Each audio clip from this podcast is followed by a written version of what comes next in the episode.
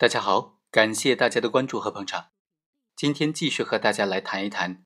一人有限责任公司的股东，他应该怎么样来举证证明自己的财产独立于公司财产，股东不需要为公司的债务承担连带责任呢？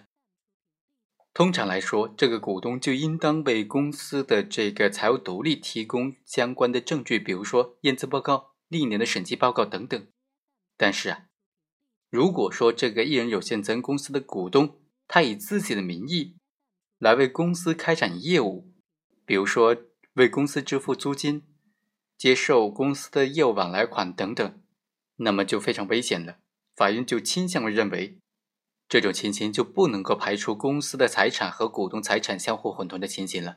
比如说，在这个案件里面，法院就认为，关键是要理清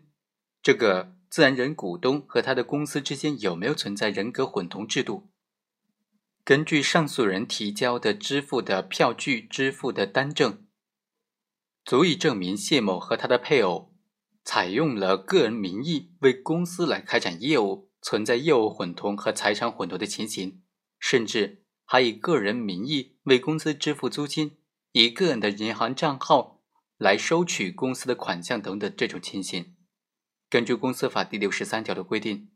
一人有限责任公司的股东不能够证明公司的财产独立于自己的财产的，就应当为公司的债务承担连带责任。所以根据这个规定呢，本案当中的这个谢某应当对他的公司的债务。承担连带责任。好，以上就是本期的全部内容，我们下期再会。